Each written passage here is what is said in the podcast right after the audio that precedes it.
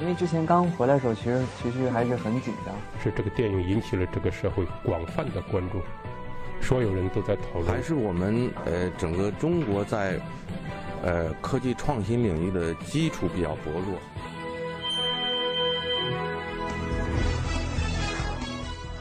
影响有影响力的人，中国新闻周刊。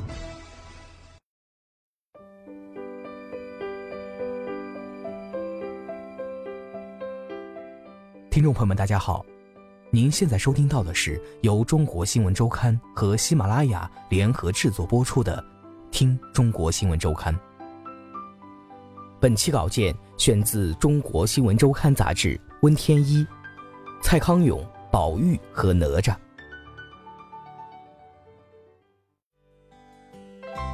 掌声在欢呼之中响起。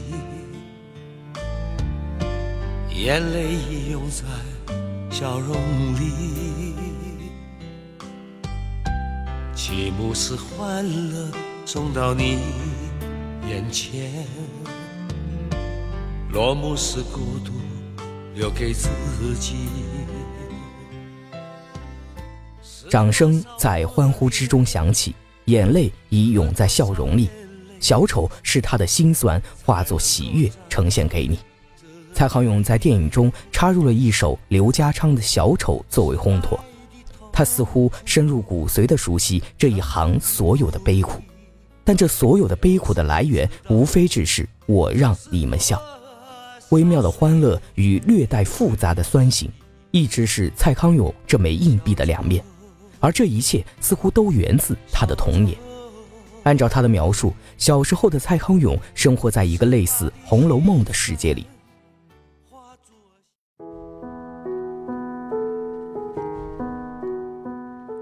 他的父母都来自老上海的上层阶级，然后他们又将那些生活方式原封不动地搬到了台湾，从上海人变成了台北客。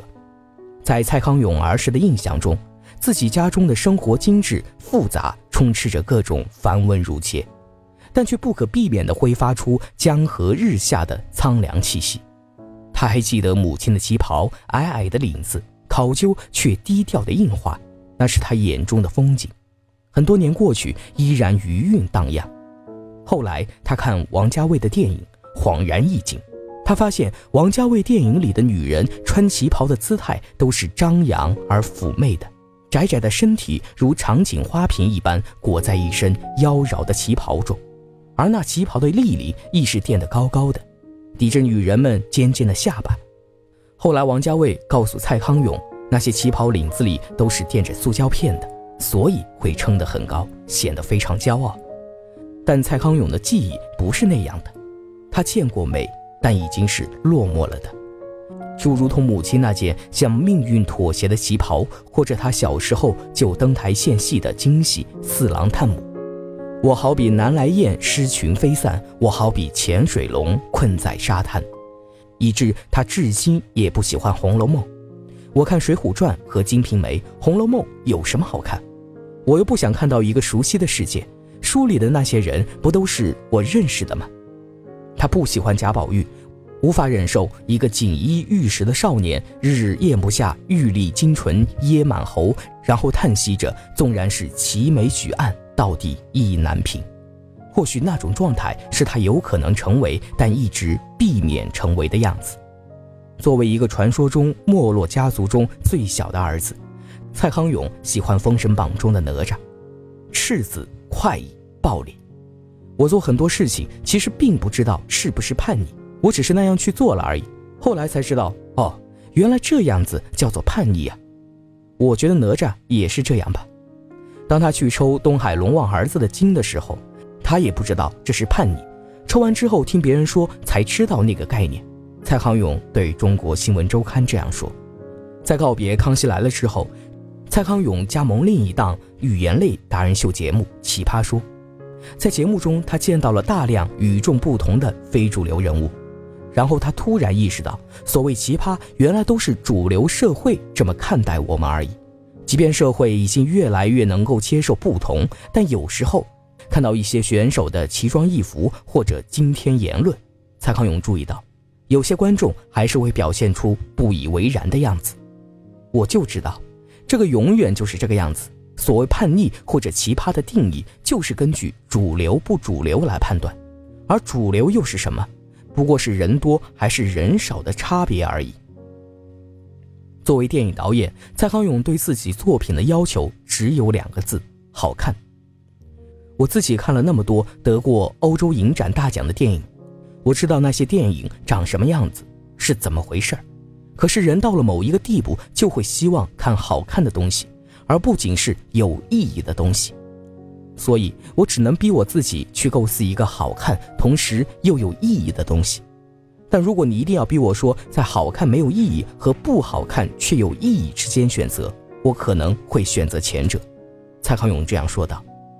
很久以前，蔡康永在自己身上做过一个实验，那个时候他还是一个带着满满文艺气息的清高少年，他把自己关在家里。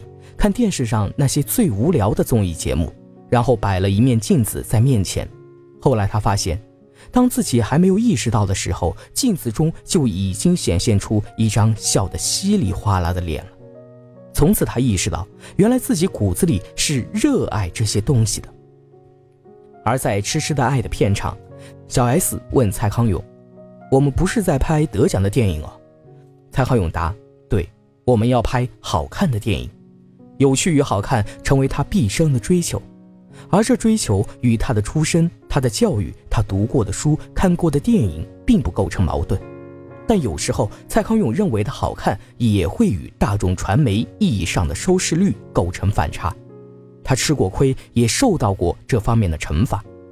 十二年的《康熙来了》中，只要有一天我们说我们来做一个我们自己觉得爽，不管观众爽不爽的东西，收视率就会跌得很惨。一定是这样，蔡康永说。有一次，他企图做一期台湾民谣之父胡德夫的专访，那是康熙最红火的时期，人们早已经习惯每周一到周五茶余饭后之余，看着荧幕上蔡康永与小 S 调侃着大大小小的明星嘉宾，然后在爆笑之余获得某种满足感。但就在这个时候，蔡康永对康熙制作人王伟忠说。我要把胡德夫的歌介绍给康熙的观众，我不能忍受他的歌被忘记、被忽视。人生本有尽，宇宙永无穷。胡德夫来了，在节目上弹着琴，唱着他的匆匆。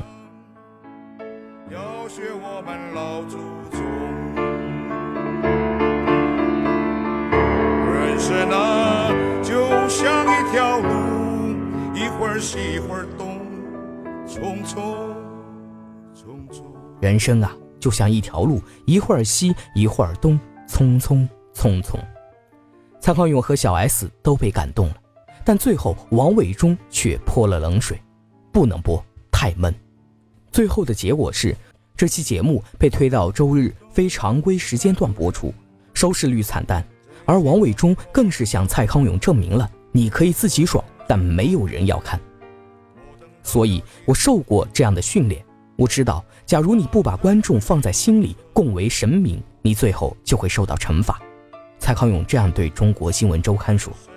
但他也从王伟忠那里学到另外一个道理：如果你比你的观众聪明三步，节目就会失败，没人看。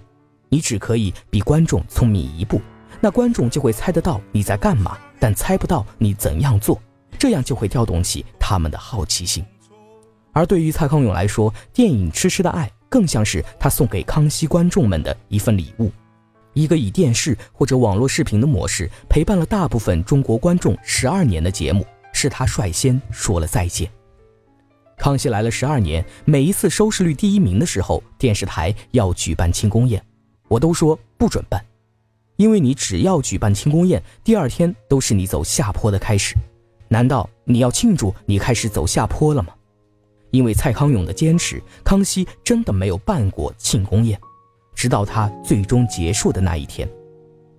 很多年以前，蔡康永喜欢读白先勇的小说，有一篇《金大班的最后一夜》，讲述一个舞女从上海到台湾，最终隐退江湖的故事。他一直拖到最后一刻才离开，万种柔情，百般纠结。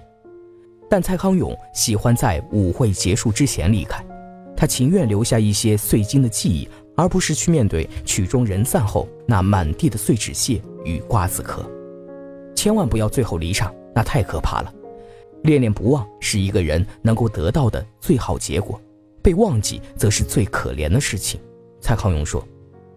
虽然蔡康永把《痴痴的爱》定义为一个与死亡有关的喜剧，但他终究在结尾又添上了温情的一笔，让小 S 饰演的角色在另外一个世界经历过千疮百孔的打击之后，依然坚挺地活着。故事中的人并不知道哪一幕才是真实，而哪一幕则是他们的梦境。就像人的一生本是梦里有，梦里开心，梦里愁。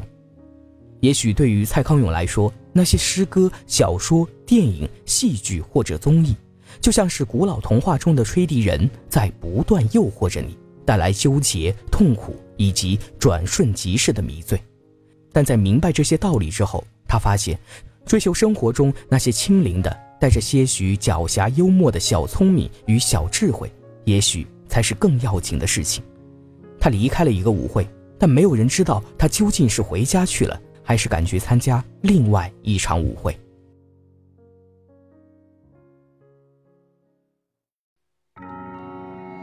以上便是本期节目的全部内容，感谢您的收听，欢迎大家在喜马拉雅中订阅《中国新闻周刊》杂志，每周我们一起听周刊。推开门之前，生活是个疑点，痛苦伺机而来，无意排遣，想要个起点。浓浓的黑夜，闷头穿过世界。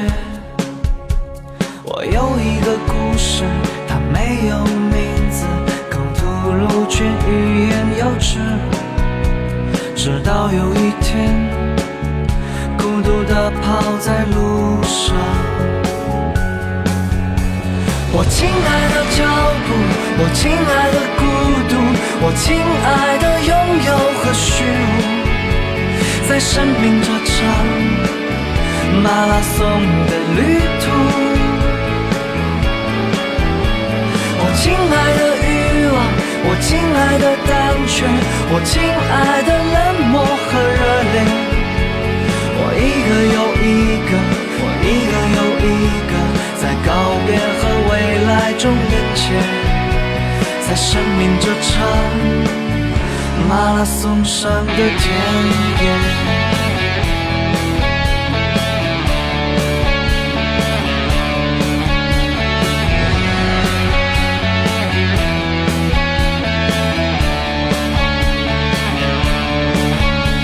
推开门之前，生活是个疑点，痛苦伺机而来，无意排遣，想要个起点，浓浓的黑夜。